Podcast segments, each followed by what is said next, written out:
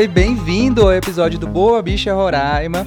Um episódio muito especial que eu tô completamente honrado de estar aqui na presença dessa mulher, dessa referência LGBT aqui no Brasil, no nosso país. Ela é a Robinson Lima, primeira advogada trans no estado de Pernambuco e também co-deputada pela mandata coletiva das juntas lá na Assembleia Legislativa do estado de Pernambuco. Um prazer estar aqui com vocês. Nós que estamos muito honrados em receber você aqui no nosso programa, que aqui no extremo norte a gente sabe que militar é muito difícil e nos últimos dias você tem caminhado junto com a gente, tem construído, tem contribuído para o nosso movimento LGBT local. A primeira pergunta que eu faço para você é como foi sua estadia aqui em Roraima? Quais foram suas primeiras impressões? Bem, a primeira impressão de cara foi logo calor, né? Eu não imaginava que Boa Vista fosse uma cidade tão quente, né? Na verdade, a gente em Recife já está acostumada com calor, mas lá é um calor mais ventilado, não um calor tão abafado feito tem aqui. Mas isso não é uma problemática tão grave com se você compara com o bolsonarismo, né? Quando eu cheguei aqui também, eu recebi a notícia de que é, o estado de Roraima é o estado que mais mata pessoas trans, que mais mata a população LGBTQIA+, uhum. em proporção à população geral, sabe? Isso é um fator preocupante, né? O avanço do conservadorismo. Esse extermínio da população LGBTQIA+, é um caso sério, grave, em que não é uma coisa que é de agora, né? Há mais de 10 anos, o próprio Brasil ocupa esse ranking de liderança no assassinato de pessoas trans e como é que a gente pode estar se organizando no no enfrentamento a todo esse tipo de violência que a gente sofre no nosso cotidiano, né? Então, assim, para além desse trabalho necessário no Brasil, eu acho que Roraima, né, precisa de uma atenção especial no sentido de políticas públicas de enfrentamento à violência contra a população LGBTQIA+.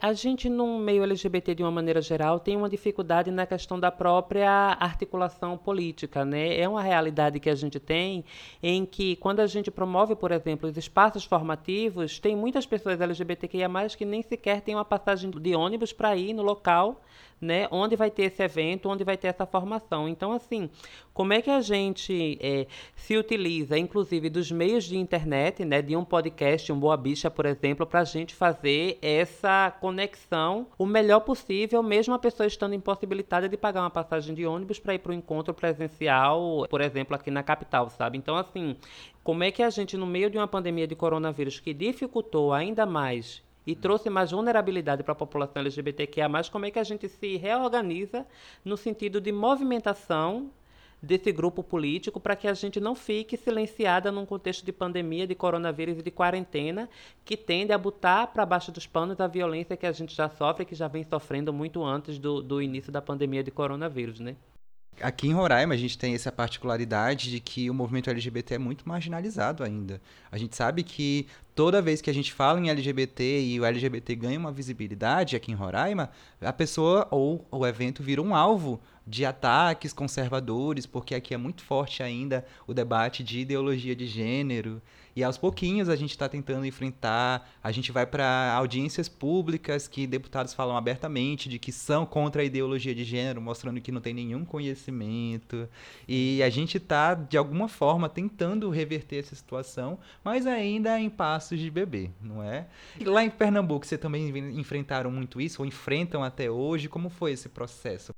A gente em Pernambuco também enfrenta dificuldade parecida, similar, né? Só que o contexto de Pernambuco é um contexto um pouco diferente. É um, é um contexto menos bolsonarista, digamos assim, né? Porque Pernambuco, primeiro, é Nordeste, segundo, é a terra do presidente Lula, né? E o bolsonarismo lá não é que não exista, mas assim, é um pouco menor, diminuto, embora faça alguns incômodos de vez em quando, né? A gente tem algum tipo de dificuldade, né, na hora de apresentar projetos de lei, por exemplo, mas o bolsonarismo lá na Assembleia Legislativa do Estado de Pernambuco não consegue vetar projetos LGBTQIA+, que vão para plenário e conseguem ser aprovados, por exemplo, sabe? Então, assim, é uma coisa que favorece a atuação política da gente no sentido de defesa das pautas LGBTQIA+, dentro do estado de Pernambuco. Né? Agora, claro que a gente consegue fazer isso junto com o movimento social, dialogando né, com gays, com lésbicas, com bissexuais, com transexuais e travestis, para que a gente possa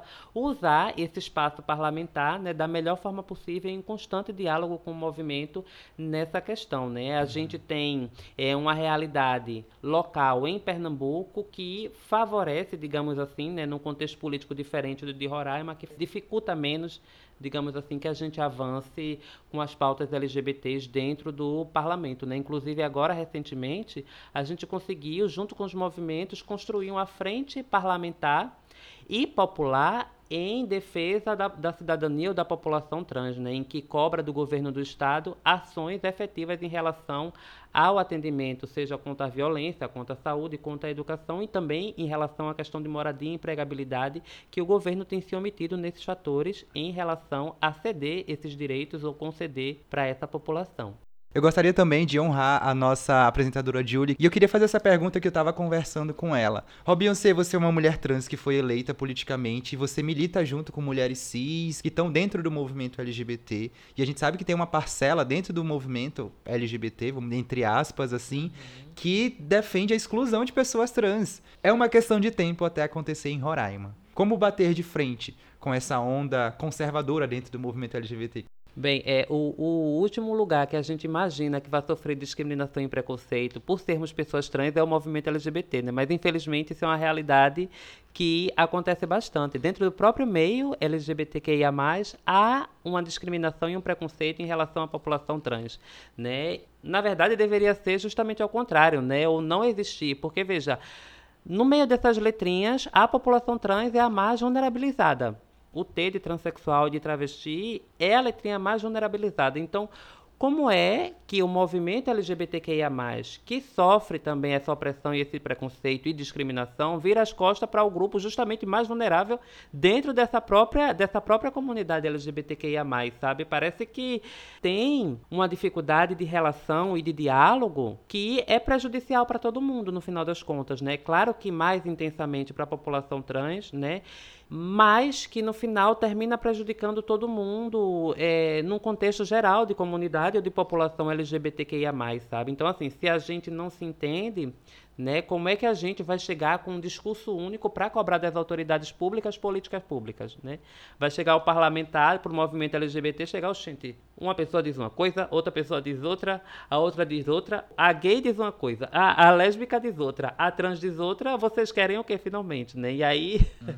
disso para um discurso patologizante, né? que já está na medicina, inclusive, que a gente tem um distúrbio ou alguma incongruência de gênero nesse sentido, para usarem esses desacordos ou essa divergência contra o próprio movimento é coisa de segundos, sabe? Então, assim, como é que a gente se alinha? Claro que observando as peculiaridades né, de cada movimento em específico, mas também como é que a gente se prepara para um discurso único na hora de chegar diante das autoridades, né, com o nosso grande, grande poder diante dessas pessoas que têm a caneta na mão ou que podem realizar a política pública de uma forma efetiva, né? E como é que a gente pode, diante da omissão, cobrar. A ausência do Estado, seja no contexto de violência, no contexto de saúde, no contexto de acesso à educação, no contexto de, de, de não conseguir emprego e renda para grande parte da população LGBTQIA é bastante comum a gente ver também que as pessoas às vezes não sabem o que é gênero, o que é sexualidade. É um debate que precisa ser muito trabalhado.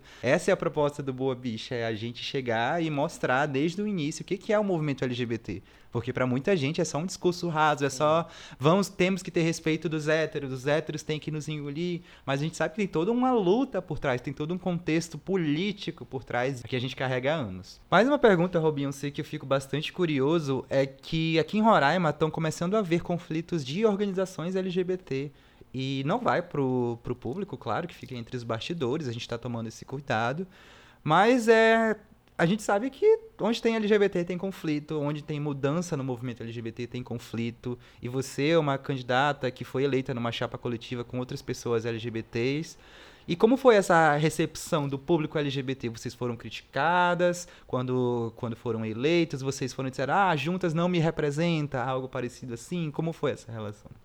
É, ninguém agrada a todo mundo, né? Como diz, nem, nem Jesus Cristo agradou a todo mundo. Mas, assim, essa realmente é uma realidade, né? O movimento LGBT é, em muitos locais, né? Inclusive até em Pernambuco também há uma certa desunião ou, ou, ou discordâncias, né? Que inclusive chegam a ser externalizadas, prejudicando todo o movimento em geral, né? Não só de um lado como também de outro, mas, assim causando descrédito até a própria importância da pauta, inclusive, sabe? E isso também dificulta a própria questão da inserção de pessoas LGBTQIA na política.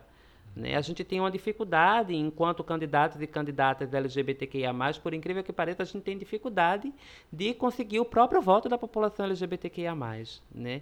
Então, assim, como é que pode se trabalhar essa questão da divergência e do desentendimento? Né? Porque, veja, também as divergências são naturais, óbvio, né? A gente uhum. somos pessoas, somos seres humanos, cada um e cada uma pensa de uma forma diferente, mas como é que a gente faz com que essas discussões, esses debates fluam de maneira que entre no consenso, uhum. mas que se procure ou se almeje chegar a um final que seja bom para todo mundo, né? E não é, ver um outro movimento social que defenda a mesma pauta como inimigo, né? como algo que a gente possa estar tá disputando o protagonismo, porque o movimento A vai tirar o meu protagonismo do movimento B enquanto pessoa LGBTQIA+, sabe? Isso não existe, porque no final das contas vai terminar os dois lados perdendo, sabe? Isso é bom pro bolsonarismo no final das contas, sabe? Essa desunião nos movimentos LGBTQIA+, essa desunião ou esse desentendimento, o não consenso ou não acordo entre pessoas de um mesmo grupo político, fica mais difícil de inserir uma pessoa desse movimento, desse grupo, num lugar estratégico de disputa de poder para que a gente possa avançar em termos de política pública para essa população LGBTQIA+. Encaminhando para o nosso final de entrevista, quais são suas impressões do movimento? A gente teve dois eventos muito importantes. Então, quais são suas impressões? Você vai sair de Roraima com qual impressão do movimento LGBT roraimense? Eu fico com a impressão de que é, o caminho aqui é um pouco mais longo, né? Porque aqui o bolsonarismo é bem pior do que em muitos outros locais do Brasil. Me preocupa também o fato de que Roraima vive especificamente a questão da migração, né? Como essa população LGBTQIA+, venezuelana, está lidando com a realidade, né, de xenofobia, que eu consegui perceber em alguns cantos aqui da cidade de, de Boa Vista, como é que essa população LGBT, migrante na verdade, né, como é que enfrenta ao mesmo tempo uma xenofobia e uma discriminação, um crime LGBTfóbico, por exemplo, sabe, como as autoridades, de, as autoridades públicas e como o movimento social aqui do estado de Roraima está lidando com uma situação como essa, né? Porque, por exemplo, se manter nesse hábito de ver outros movimentos ou outras organizações como pessoas que provavelmente vão tirar o protagonismo de A ou de B, né? Eu imagino que as pessoas mais vulnerabilizadas, como essas imigrantes LGBTQIA+, venezuelanas, já vão ficar numa condição mais precária ainda, né? Então, assim, nesse sentido de contexto, né, dentro do estado de Roraima, da cidade de Boa Vista, num contexto de união, para a gente conseguir ter mais força e andar de mão dadas, enquanto o movimento LGBTQIA+, como um todo, me parece que se faz necessário também levar em consideração essa população LGBTQIA+, migrante, aqui no estado de Roraima e na cidade de Boa Vista, principalmente. Agora nós temos o direcionamento, temos uma setorial LGBT aqui do PSOL, o partido que tem o, portas abertas para a causa LGBT de verdade, porque a gente sabe que as discussões do movimento LGBT são bem profundas, é bem mais do que pedir respeito, do que exigir respeito. É, é uma luta de classes realmente dentro do, do movimento LGBT, dentro da nossa sociedade, né? E eu estou agradecendo demais, é porque você viu que a, aqui em Roraima nós temos muito potencial. A pessoa LGBT roraimense tem uma característica muito forte de que ela não tem medo. Porque no estado mais bolsonarista, as gays que se assumem, as gays que levantam a bandeira, são muito mais corajosas do que qualquer outra pessoa. A gente sabe que hoje a gente tem que se posicionar. E estar em Roraima, no estado mais violento para pessoas LGBTs, é, é desesperador de vez em quando. A gente perde a esperança, a gente não vê saída na política porque a política usa dos outros. E ouvir uma parlamentar eleita que é experiente dentro do movimento LGBT, que já passou por situações e ainda assim sorrir, ainda assim poder representar todo mundo é muito inspirador. Agora, onde as pessoas podem te encontrar? Como, podem ver Beyoncé Lima falando? Olha, quem quiser conhecer um pouquinho mais do nosso trabalho, né, enquanto Juntas Co-Deputadas, a gente tem, estamos na rede no Instagram, né, na nossa própria página e também no Instagram, no nosso perfil, arroba Juntas Co-Deputadas. Também tem um perfil pessoal, né, de cada uma das co-deputadas e quem quiser conhecer um pouquinho mais, né, sobre a minha história e até sobre essas atividades que eu vim participar aqui em Roraima, é só colocar arroba Robinho no Instagram que vai estar lá todas as informações. Muito obrigado, Beyoncé. E sua passagem por Roraima foi um marco. Nós esperamos que você tenha gostado de, das, nossas, das nossas iguarias, das nossas comidas. Obrigada, para mim foi um prazer estar aqui. Espero voltar em breve. Muito obrigado você que ouviu esse episódio especial do Boa Bicha Roraima. Eu sempre falo que a gente está passando por um momento de transição no movimento local e fazer parte dessa transição está sendo uma experiência diferente, muito fora da minha zona de conforto. Eu sou só um estudante de engenharia. Não esqueçam de seguir o BoaBichaRR no Instagram. Eu sou o Estalonge no Instagram e no Twitter. E vejo vocês no próximo episódio.